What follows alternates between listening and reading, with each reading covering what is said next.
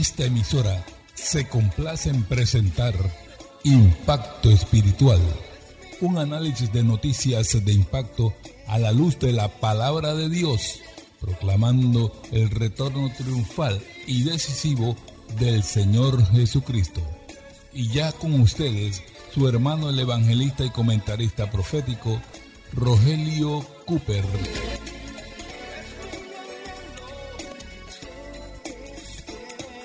¿Qué tal amigos? Bienvenidos nuevamente en este día feliz a otra presentación de su programa Impacto Espiritual. ¿Qué edad tiene el universo? De acuerdo a los científicos, 13.8 billones de años. Ellos basan su cálculo en el tiempo que demoró la luz de la estrella más vieja en llegar a la Tierra y si sus cálculos son correctos, entonces Génesis 1.1 que dice en el principio, creó Dios los cielos y la tierra, eso ocurrió hace 13.8 billones de años. Ahora el versículo 2 de Génesis 1 dice, y la tierra estaba desordenada y vacía. Hermanos y amigos, como Dios no crea el desorden, ¿qué sucedió o cuánto tiempo transcurrió desde Génesis 1.1 hasta Génesis 1.2 para que la tierra quedara desordenada y vacía. ¿Cuánto tiempo pasó? Mm, bueno, no lo sabemos, pero lo que sí sabemos es lo que sucedió. Lucas 10, 18, ahí Jesús dijo, yo veía a Satanás caer del cielo como un rayo. En otras palabras, luego de la rebelión de Lucifer en el cielo, sus ángeles todos fueron arrojados a la tierra y eso produjo un caos, un desorden tan grande que el Espíritu de Dios, verso 2, tenía que moverse sobre la faz de las aguas y Dios con su palabra recrear el mundo de nuevo. Tierra y mar, separarlo, crear una atmósfera, crear los, las plantas, los animales en cinco días y al sexto día creó al hombre y en el séptimo día descansó. Ahora la pregunta es, ¿qué tiempo transcurrió desde el jardín de Edén, Adán y Eva allí, hasta nuestros días? Bueno, la cronología más aceptada por los eruditos es la del obispo Husher, según el cual desde Adán hasta Abraham hubieron dos mil años, de Abraham hasta Cristo otros dos mil años, cuatro mil en total, y sumado a los dos mil que ya van, 2021 en adelante, en total un poquito más de seis mil años desde la recreación ahí narrada en Génesis capítulo 1. Hermanos míos, Estamos en un tiempo crucial en la historia en que cualquier momento esa trompeta va a sonar, los muertos en Cristo van a resucitar primero y luego la iglesia será arrebatada al cielo y luego se cumplirá al detalle total todo lo que Jesucristo predijo en Mateo capítulo 24, el discurso del monte de los olivos tocante al tiempo del fin. Todo se va a cumplir en el periodo de la gran tribulación posterior al rapto. Incluso, mire, Mateo 24, 35, Jesús fue claro Ahí cuando dijo, el cielo y la tierra pasarán, pero mis palabras no pasarán, no pasarán. La pregunta es, ¿cuándo se cumplirá esto? Bueno, hermanos, hagamos un repaso rapidito, porque esto se va a cumplir después del milenio. El orden de los eventos es, es el siguiente. Primero el rapto de la iglesia, luego somos llevados al cielo para las bodas del Cordero, mientras los siete años de juicio corren en la tierra durante la tribulación, Terminan esos siete años, descendemos con Cristo para la batalla de Armagedón, el juicio de las naciones, y ahí luego comienza el glorioso reino del milenio de Cristo en la tierra, su gobierno por mil años. Y después de esos mil años sucederán dos cosas. Número uno, el diablo que por seis mil años ha engañado a esta humanidad, irá a parar junto con todos sus ángeles caídos y los demonios a un lugar ya preparado para ellos, el fuego eterno. Apocalipsis 20:10 dice, y el diablo que los engañaba fue lanzado al lago de fuego y azufre, donde estaban la bestia y el falso profeta, y serán atormentados día y noche por los siglos de los siglos. Oh, gracias a Cristo que así va a ser, gloria a Dios. Y después sucederá la segunda resurrección, es decir, la de condenación de todos los impíos, todos aquellos que murieron ignorando al Creador, rechazando al Redentor, Cristo, comparecerán ante el gran trono blanco, serán juzgados según sus obras, Los libros serán abiertos y se verificará si sus nombres están escritos o no en el libro de la vida. Apocalipsis 20:15 dice, y el que no se halló inscrito en el libro de la vida fue lanzado en el lago de fuego. Gloria sea el Cordero. Ahora, termina eso y entonces sucede algo. Se cumplirá segunda de Pedro 3:10, donde el apóstol Pedro en el Espíritu dijo que los cielos pasarán con gran estruendo, es decir, con una gran explosión, y los elementos ardiendo se fundirán. Eso significa, hermanos, que todos los que existen en el segundo cielo, sí, porque el primer cielo es de la atmósfera, todo lo que existe en este cielo, el cielo de las estrellas, el universo tal como lo conocemos, será consumido por una gran explosión provocada por Jehová. Todo será desintegrado con el fuego y todas las estrellas, todo el cielo pasará y entonces se cumplirá lo que Cristo dijo, que el cielo y la tierra pasarán. Segunda de Pedro 3.10 añade, y la tierra y las obras que en ella hay serán quemadas. Hermanos y amigos, existe eh, debajo de la corteza de la tierra suficiente líquido caliente para literalmente quemar toda la tierra. Es lo que los geólogos llaman el magma. Ese magma es tan caliente que para que ustedes tengan una idea, el planeta Venus es el más cercano al Sol. Venus tiene una temperatura de arriba de 400 grados centígrados, cuatro veces más caliente que el agua hirviendo, oiga. Pero el magma de la Tierra es cuatro veces más caliente que eso. Estamos hablando de 1200 grados centígrados. Esa temperatura allá abajo es tan fuerte, tan, tan intensa, los gases que buscan la manera de liberarse a través de la superficie de la Tierra y cuando salen lo hacen a través de los volcanes. Una erupción volcánica viene del magma caliente allá abajo y puede matar a un, millón de personas.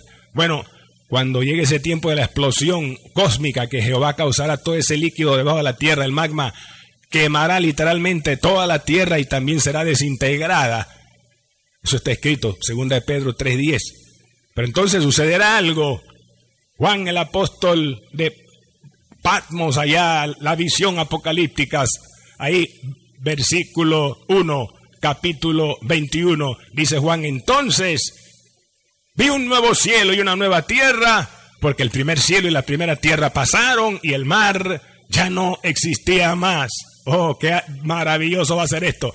Un cielo nuevo, es decir, Dios va a crear un universo totalmente nuevo, con nuevas trillones de estrellas y galaxias, bendito sea el Señor. Y una tierra nueva también, en la cual el mar no existirá más. Ahora, el mar hoy día es necesario porque el mar es el gran antiséptico de la tierra.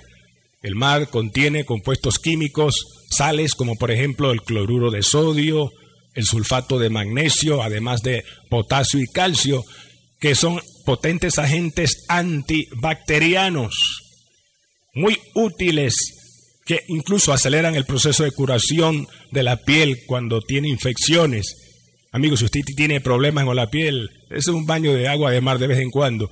Es necesario ahora ese mar, pero en, la tierra nueva que Jehová creará, el mar dice, ya no existirá más. Es decir, no habrá necesidad de mar antiséptico porque será una tierra nueva sin contaminación de pecado.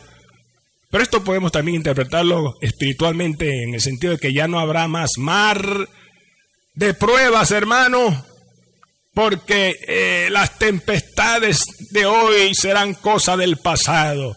En las vidas se levantan tempestades contra nosotros, pero en el presente Jesús calma el viento y la tempestad. Y cuando estemos con Él en la tierra nueva, ya no habrá mar, ya no habrá mar de problemas, no habrá más preocupaciones, no habrá más deudas. El mar no existirá más. Adiós al mar de angustia y tribulaciones. Gloria sea al Cristo que vive para siempre. Alabado sea Dios, bendito sea Jesús. Ahora note lo que dice Juan en Apocalipsis 21.2. Dice aquí, yo Juan, oiga, dice, yo Juan, el mismo que recostó su cabeza a los pechos de Jesús en la última cena. Yo Juan vi la santa ciudad, la nueva Jerusalén, descender del cielo de Dios. ¿Cuál es el cielo de Dios? Bueno, el tercero. ¿A cuál cielo fue llevado Pablo cuando tuvo esa experiencia espiritual tremenda? Al tercer cielo. ¿Dónde está la Nueva Jerusalén? En el tercer cielo. ¿Dónde está el trono de Dios ahora mismo? en el tercer cielo, dentro de la Nueva Jerusalén. Juan dice que esa ciudad descendió del cielo y se posó sobre la nueva tierra. Es decir, hermano, que la nueva Jerusalén sobre la nueva tierra será el cielo donde nosotros estaremos allá adentro con Cristo por toda la eternidad. Bendito sea Jehová. Que dice el verso 12 que la ciudad tendrá doce puertas y cada una una perla gigantesca y los nombres de las doce tribus de los, hijos de Israel.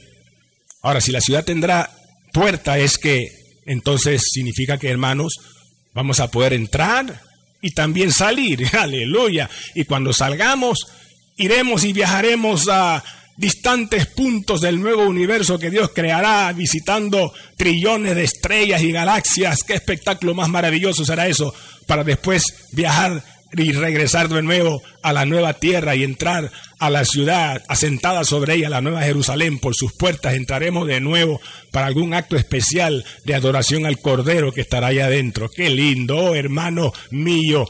Oh, mira qué futuro más glorioso tenemos. Mira si tus pruebas presentes te hacen estar por momentos tristes.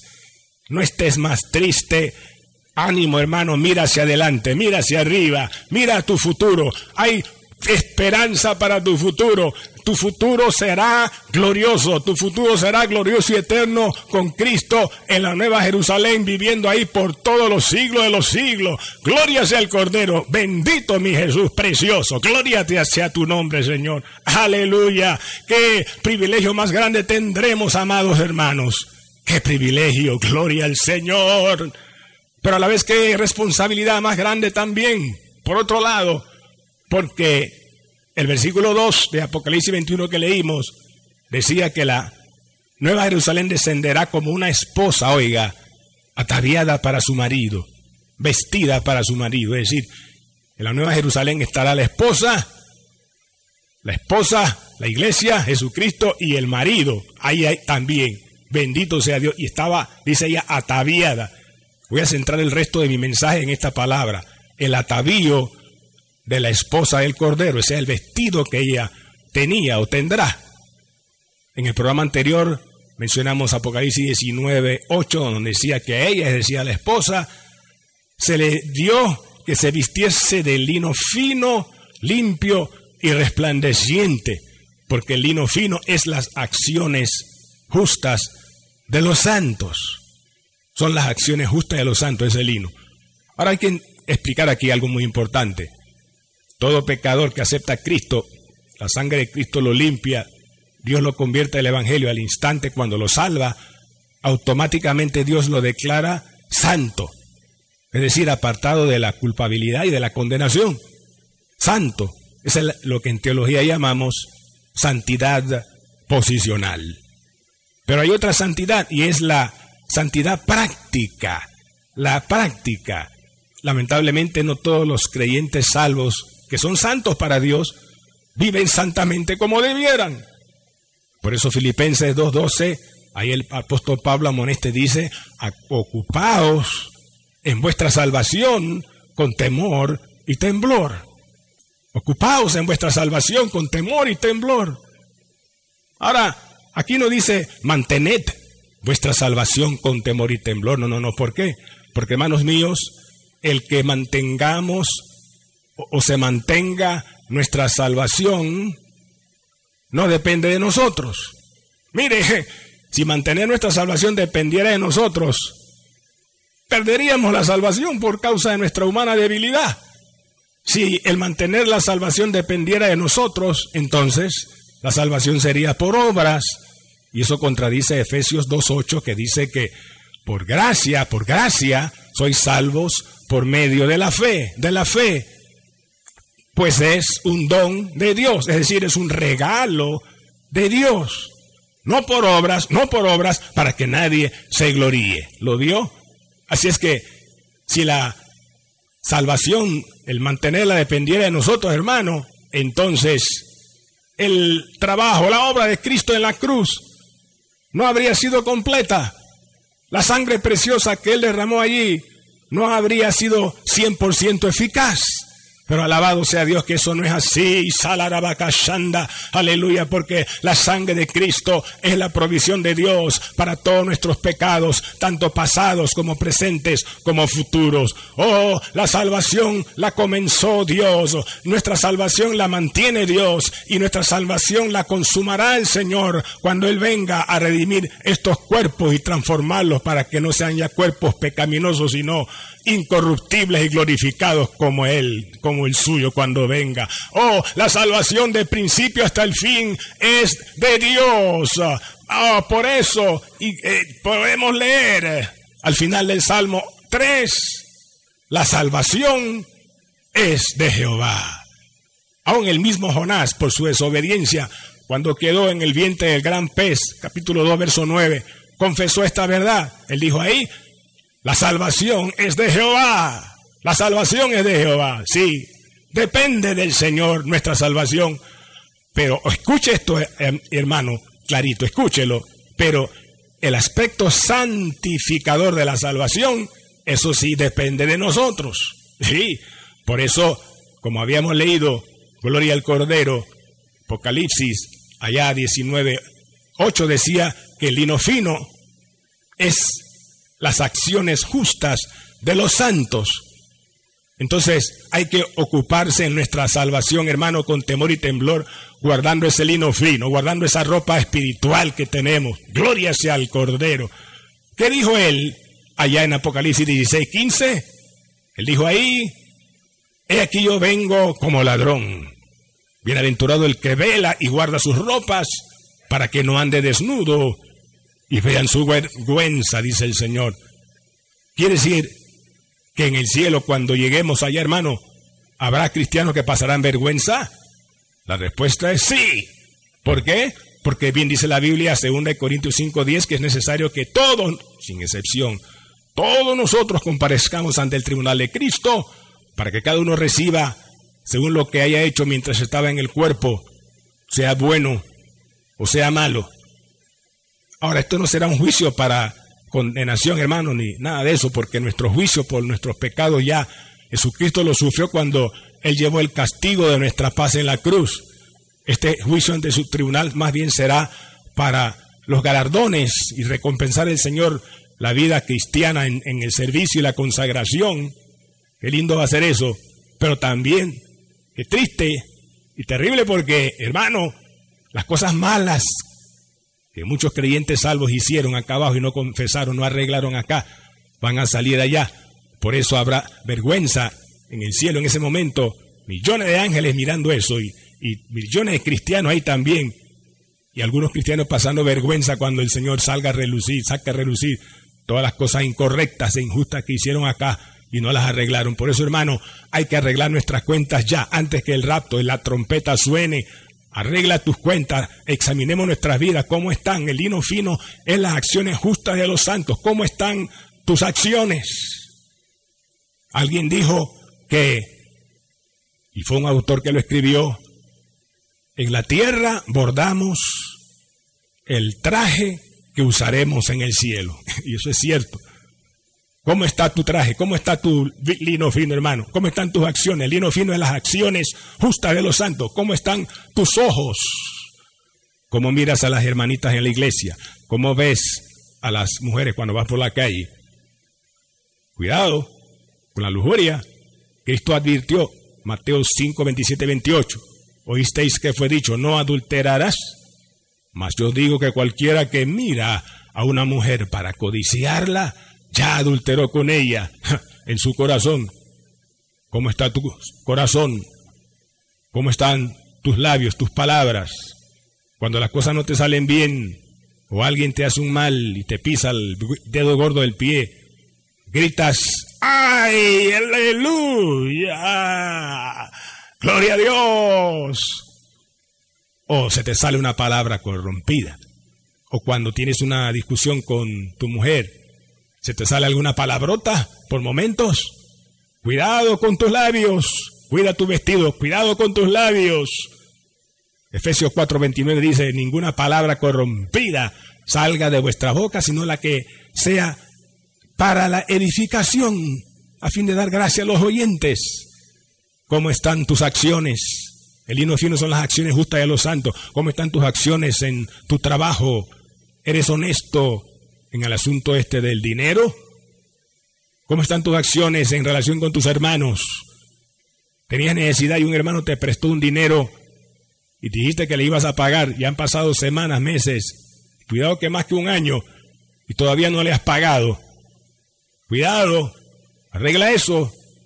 La Biblia dice, Romanos 13:8, no debáis a nadie nada, sino el amaros los unos a los otros, porque al amar al prójimo se cumple la ley. ¿Cómo están tus acciones, tu amor al prójimo?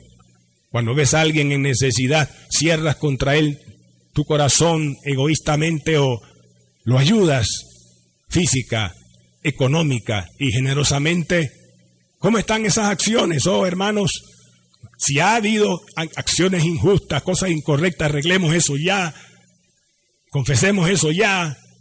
La Biblia dice que si confesamos nuestros pecados, Él es fiel y justo para perdonar nuestros pecados y limpiarnos de toda maldad. Y la sangre de Jesucristo nos limpia. Ay, Nos limpia, aleluya, de todo pecado. Concluyo con 1 Juan 2.28 que dice, hijitos, ahora permaneced en Él, es decir, en Jesús, para que cuando Él se manifieste tengamos confianza, para que en su venida no nos alejemos de Él avergonzados. Así sea, Señor. Y tú, amigo que me escuchas, oye esto bien, tú que aún no has rendido tu vida a Cristo, que aún no eres salvo. La peor vergüenza que puedes sentir una persona será partir de este mundo sin Cristo e ir a una eternidad de perdición y condenación con la vergüenza y el remordimiento de que tuvo oportunidad en la tierra de arrepentirse y ser salvo y no la aprovechó. Aprovecha tu oportunidad hoy, que Dios te da al abrir esta palabra ahí donde estás. Inclina tu cabeza si puedes, cierra tus ojos y dile, Señor Jesús, no quiero pasar vergüenza en la eternidad, no quiero estar desnudo en ropa andrajosa de pecado. Señor, vísteme ahora con ropa de salvación ahora. Limpia todos mis pecados con tu sangre ahora. Cámbiame con tu Espíritu Santo. Dame el nuevo nacimiento ahora. Escribe mi nombre en tu libro de la vida ahora, oh Jesús. Y ayúdame a vivir para ti de ahora en adelante, fiel a ti como mi Señor y Salvador, hasta que yo muera y vaya a ti, o hasta que tú en el rapto vengas por mí. Amén. Amigos, confiamos usted oró así, de todo su corazón. Lucas 12:40 exhorta, vosotros pues también estad preparados, porque a la hora que no pensáis, el Hijo del Hombre vendrá. Bendito sea Jehová.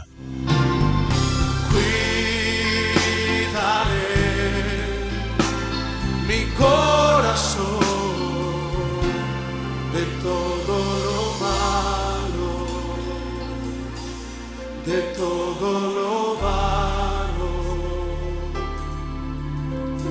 No te quiero fallar. Jamás. Bien amigos y hermanos míos, empezamos el mensaje de hoy citando el capítulo 1 de Génesis y terminamos hablando del último libro de la Biblia, el Apocalipsis. Programa número 2285 con el mensaje titulado cielos y tierra nuevos, la nueva Jerusalén y nuestro atavío. Hermano, un, importantísimo mensaje como este, quizás querrás tener una copia del audio, te lo vamos a enviar totalmente gratis a tu WhatsApp. Si nos envías una nota de texto o un mensaje de voz a nuestro WhatsApp, lápiz y papel, anota nuestro número de WhatsApp. Primero pon el signo más seguido del número uno y luego los números que mi esposa a continuación les dará. Adelante, hermana Diana. Más 1 917 557 6928. Repetimos, más 1 917 557 6928. Así es. Hermano, Hemos ofrecido estos mensajes por audio mucho tiempo y sin cobrar un solo centavo, totalmente gratis, porque nuestro interés no es lucrar. No, no, no. Queremos que la palabra del Señor corra y sea glorificada y más almas se salven oyendo el mensaje y la iglesia esté preparada para el inminente rapto. Así es que no cobramos por eso, pero sí hay, responsabilidades, hay que cumplir compromisos económicos con las emisoras locales aquí en Panamá y, y también mantener el ministerio a nivel internacional a través de varias plataformas digitales. Eso tiene su costo y francamente necesitamos un milagro financiero. Hermano, si usted ya está ofrendando, gracias. Pero si usted, hermano mío, todavía no nos ha enviado una ofrenda, ore sobre esto y, y denos una ofrenda lo más generosamente posible para continuar con este espacio. Lápiz y papel nuevamente, por favor. Eso nos va a ayudar tremendamente. El número de la cuenta es 04 18 01 00 27 96 8 Repito, 04 18 01 00 27 96 8 cuenta de ahorros a nombre de Impacto Espiritual Banco General. De antemano, gracias. Otra opción sería a través de las librerías CLC puede hacernos llegar su urgente ofrenda para impacto espiritual a través de cualquiera de las librerías CLC, ya sea la ubicada en los pueblos 2000 frente al tránsito o en Vía España frente a Galerías o Barrio o en Albrook Mall debajo de la pista de bolos. Y una tercera opción sería a través del YAPI. Para más información llama al número que mi esposa en un instante dará entra a nuestra página en internet a la www.impactoespiritual.net y al solicitar el mensaje de hoy, el audio a través de una nota en su WhatsApp, recuerde su título. Cielos y tierra nuevos, la nueva Jerusalén y nuestro atavío. Si tienes alguna inquietud o quisiera que oráramos por ti, una petición especial, llámanos de una vez. También puede llamarnos al 277-5352.